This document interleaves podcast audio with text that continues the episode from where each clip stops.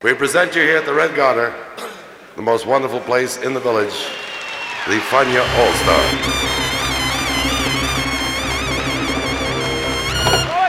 La hora faniática.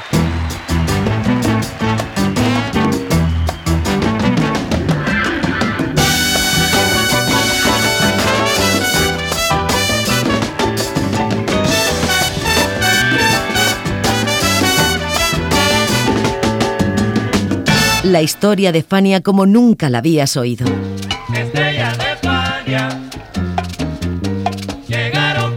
La sorprendente historia de Fania Records.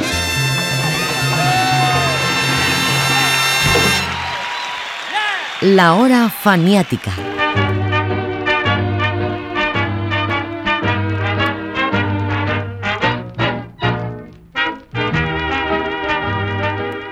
Esta historia comienza en el grill del Hotel Taft, el fastuoso y elegante edificio de 400 habitaciones que había sido orgullo de Manhattan y de Times Square en los alegres años 20. En el grill habían tocado las big bands del jazz blanco como la de Glenn Miller y las orquestas latinas de la era de la rumba como la de Xavier Cugat. Un grill de lujo en el que desde comienzos de los años 60 comenzaron a programar noches latinas los sábados cada 15 días.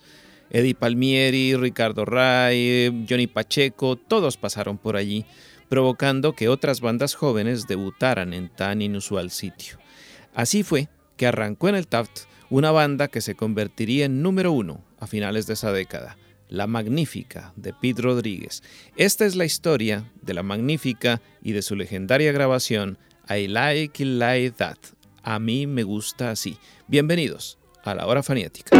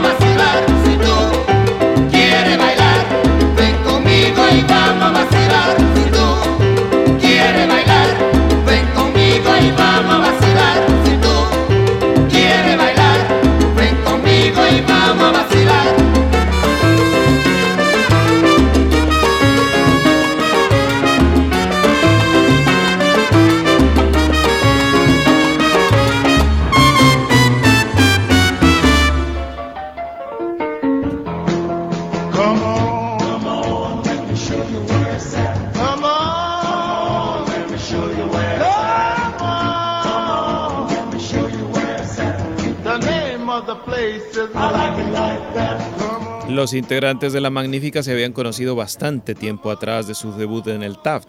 De hecho, sus dos líderes naturales, el pianista Pete Rodríguez y el trompetista Tony Pavón, habían sido compañeros de high school.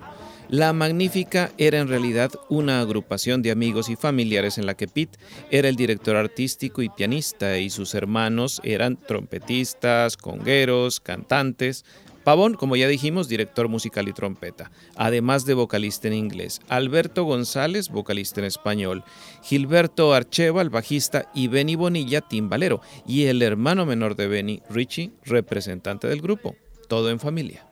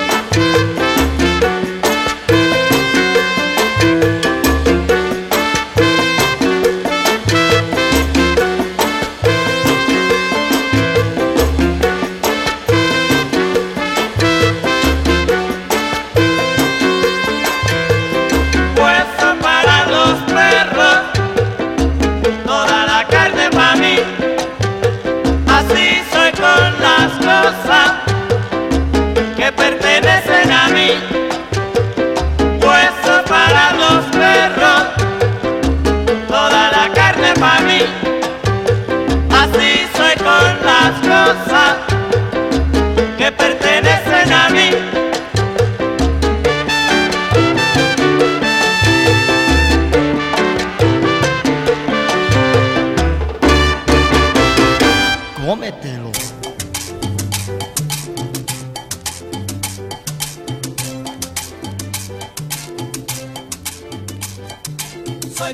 Volvamos al Hotel Taft. Ese sitio, famoso por las tragedias acaecidas en sus habitaciones, fue el sitio de despegue y que permitió entrar en contacto a Richie Bonilla con René Moretti, un empresario cubano de ascendencia italiana que había creado el sello Remo Records. Moretti había apostado por artistas afrocubanos como Pupi Lagarreta y luego por La Magnífica, con la que hizo dos álbumes, At Last y La Reencarnación, entre el 64 y el 65 pero su sistema de distribución era penoso y acabó fracasando. Remo se dedicaría a explotar la balada y La Magnífica firmaría un contrato con Alegre Records en el 66 y ahí comenzaron a irle bien las cosas a ambos.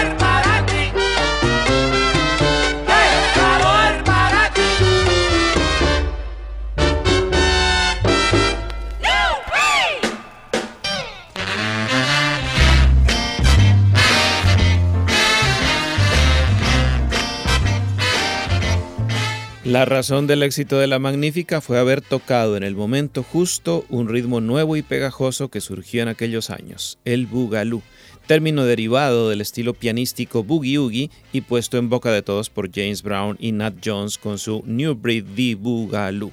Fue un suceso tan impactante como efímero. En solo cinco años penetró en todos los estilos y ritmos juveniles del momento, desde el funky jazz de Ludo Nelson hasta el rhythm and blues de Johnny C. Curley pero donde alcanzó categoría de fenómeno fue entre la comunidad latina de Nueva York, debido en gran medida al uso del spanglish en sus letras y a la combinación con ritmos afrocubanos. I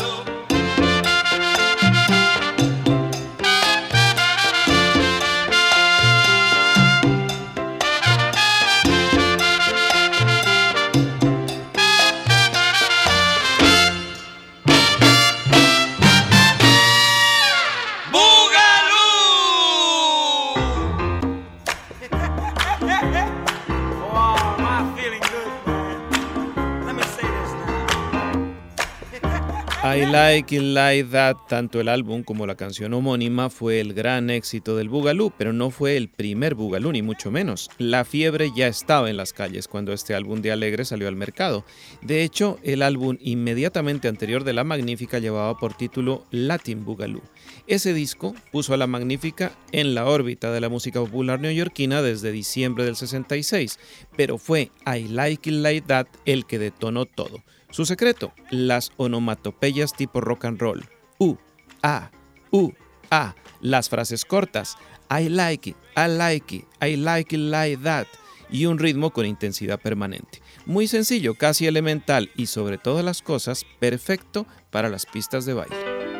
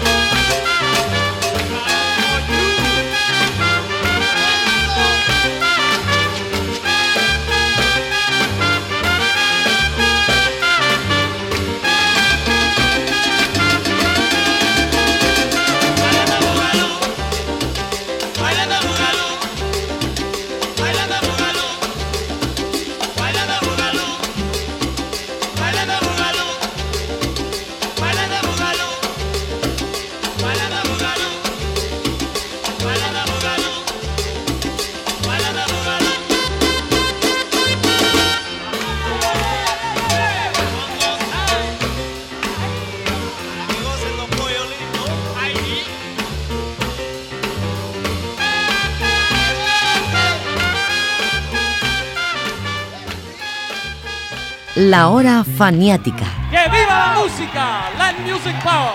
¡Yeah!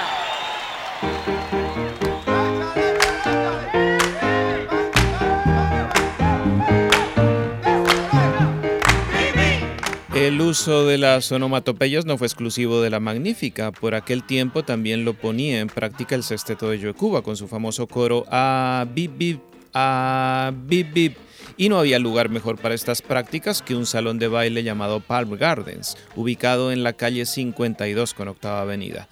El Palm Gardens, creado en 1922, pertenecía en los años 60 a Mill Steer, dueño de otros dos locales en Manhattan y el Bronx, y quien había apostado por una concurrencia afroamericana y filipina teenager. En el Pal Garden se bailaba de todo, desde el limbo hasta el jerk, de modo que el boogaloo de la Magnífica impactó por sí solo.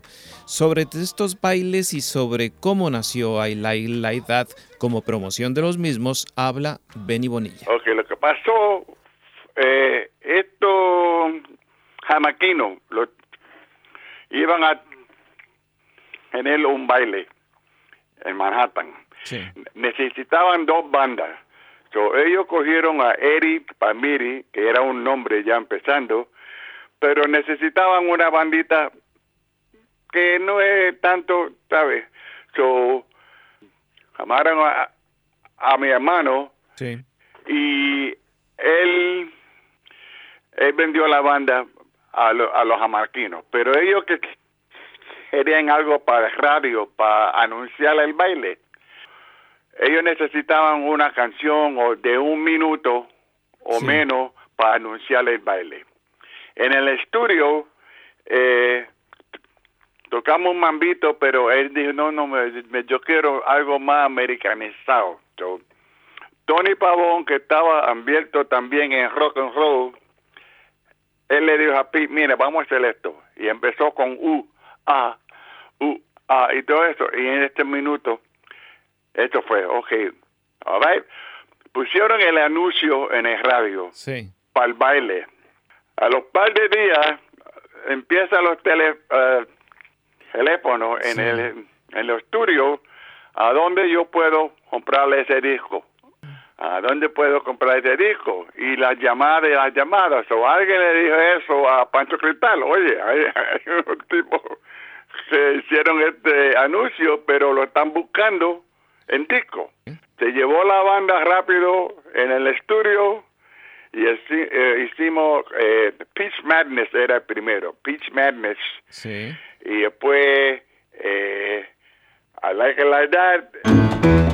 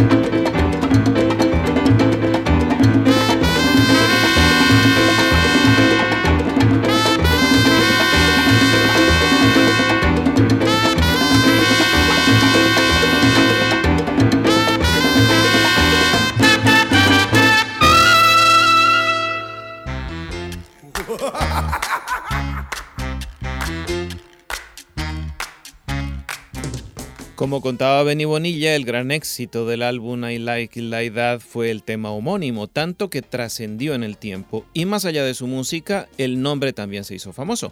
En 1994, la joven directora Darnell Martin rodó I Like Like That acerca de las dificultades para salir adelante de una joven familia puertorriqueña en el South Bronx y en 2011 se presentó en sociedad el proyecto del documental We Like Like That del realizador bogotano Matthew Ramírez Warren. Este último, por cierto, narra la historia del fenómeno del bugalú gracias a entrevistas con la mayoría de sus intérpretes. Y más allá de todo esto, claro está, la multitud de versiones acústicas y remix de I Like It Like That, incluyendo la que cantó Tito Nieves y que en el 96 se usó para un comercial de Burger King.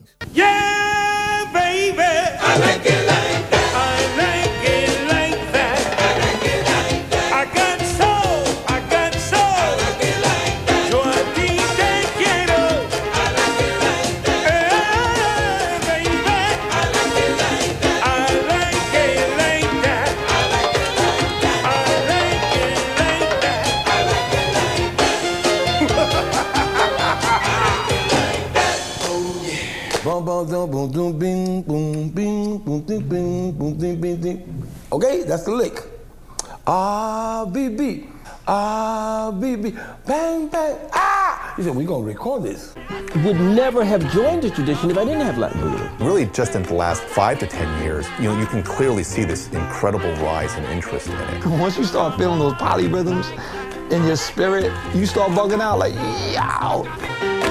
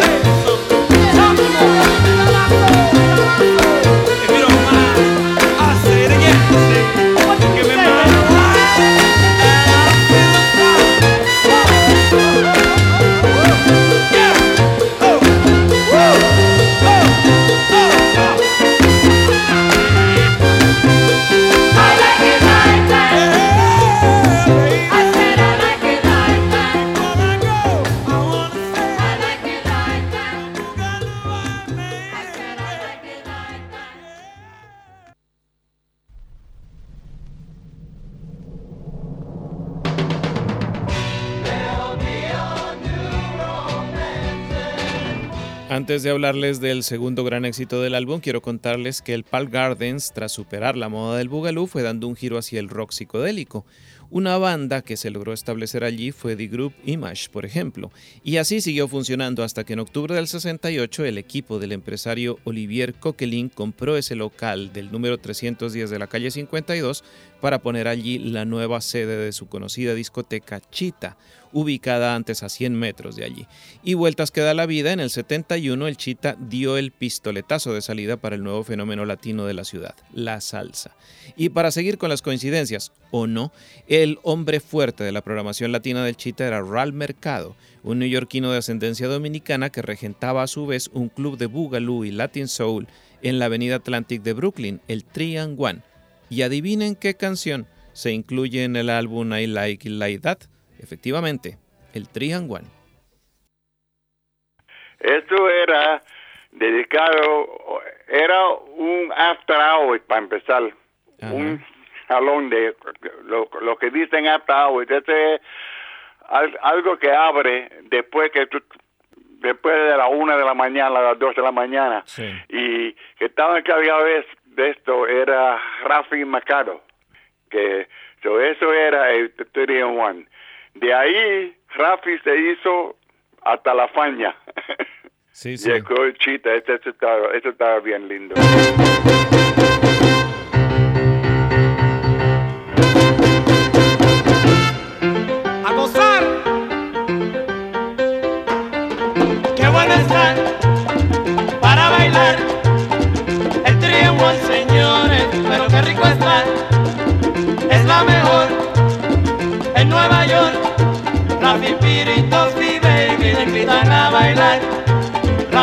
Piritos y Baby le invitan a bailar.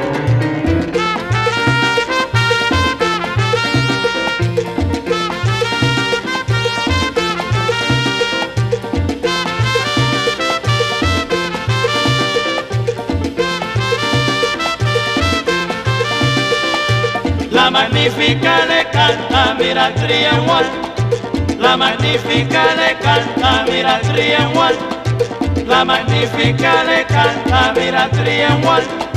La magnífica le canta, mira el. ¡Juega, son!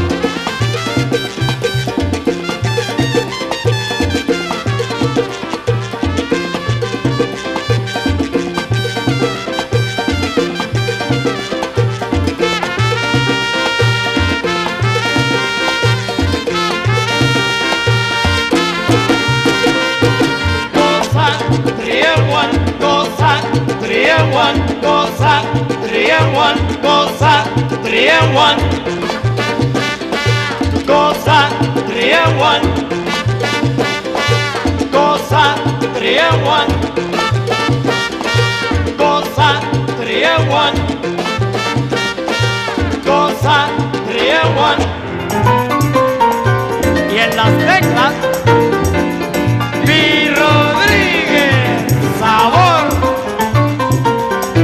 Sexy, big sexy.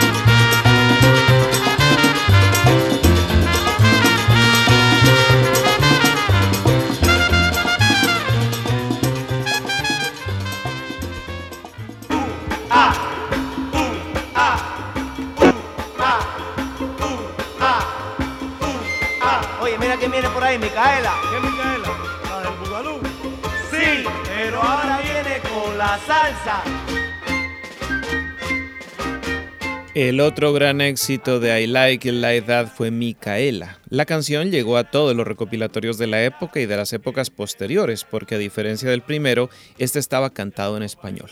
Es decir, que si I Like Like That fue un clásico en el mundo anglosajón, Micaela lo fue en toda Sudamérica, comenzando por Nueva York, por supuesto. Del segundo sencillo de 45 revoluciones por minuto, donde estaba Micaela, se vendieron 500.000 copias, cifra solo al alcance de las estrellas del pop. I take great pleasure in introducing to you Mr. Pete Rodriguez.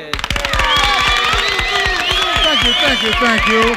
And for my latest basket of cheers, here it goes, baby. Ooh, ah,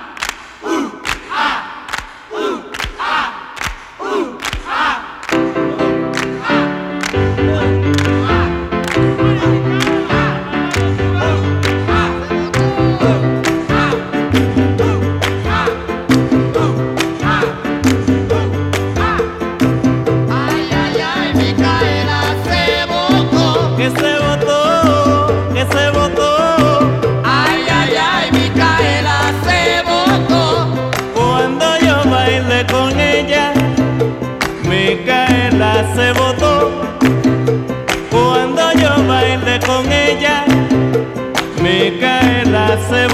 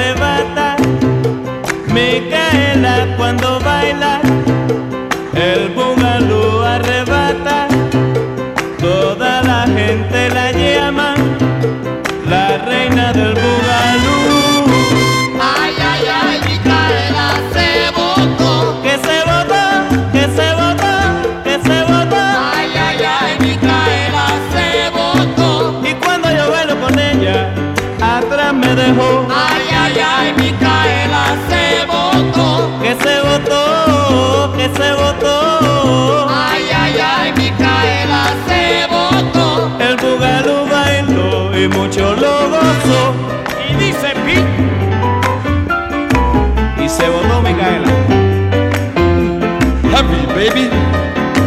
Heavy, mama.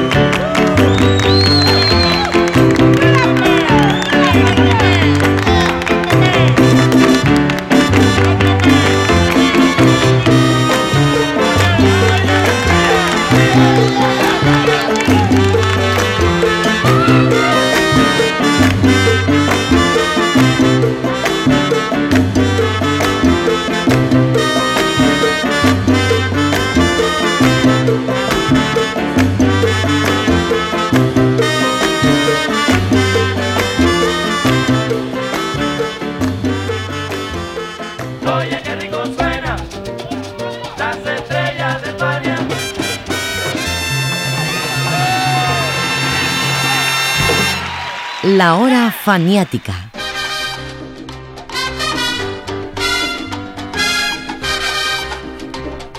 ¿Y qué pasó después de todo este éxito? Bueno, Pete Rodríguez y La Magnífica grabarían cinco discos más con el sello Alegre, tras lo cual llegaron los problemas. Se dice que Pete Rodríguez cambió su modo de ser y se volvió radical, cansando a los integrantes de la banda. Al final, Tony Pavón se fue y organizó la orquesta La Protesta, tal y como lo recuerda Benny Bonilla. Y con ese recuerdo y lo que hacen hoy en día sus intérpretes, nos despedimos de esta hora faniática de hoy en que los acompañó José Arteaga. Poco, po- poco a poco eh, ya, ya tuvimos ocho años, nueve años juntos. So, en una, Tony Pavón ya que ya tenía nombre del, del hiz- hizo una banda que se llamaba La Protesta. So, él hizo la banda. Eh, me preguntó a mí si me gustaría tocar con La Protesta. So, ya yo toqué nueve años, ocho, nueve años con Pete. Pues, eso estaba bien. So, ahora me gustaba la- las ideas de Pavón, Claro. de la protesta, que, que era más, eh, ¿cómo se dice? Puertorriqueño. eh, como hizo una canción que se llamaba Bandera, que me gustó mucho. Pete se quedó con la banda como tres años más. Parece que se cansó, yo no sé, porque yo nunca le preguntó. A mí pre- pre- pregunté a él por qué, pero después de dos o tres años se retiró. Se retiró y se mudó para una área aquí que se llama New Jersey. Como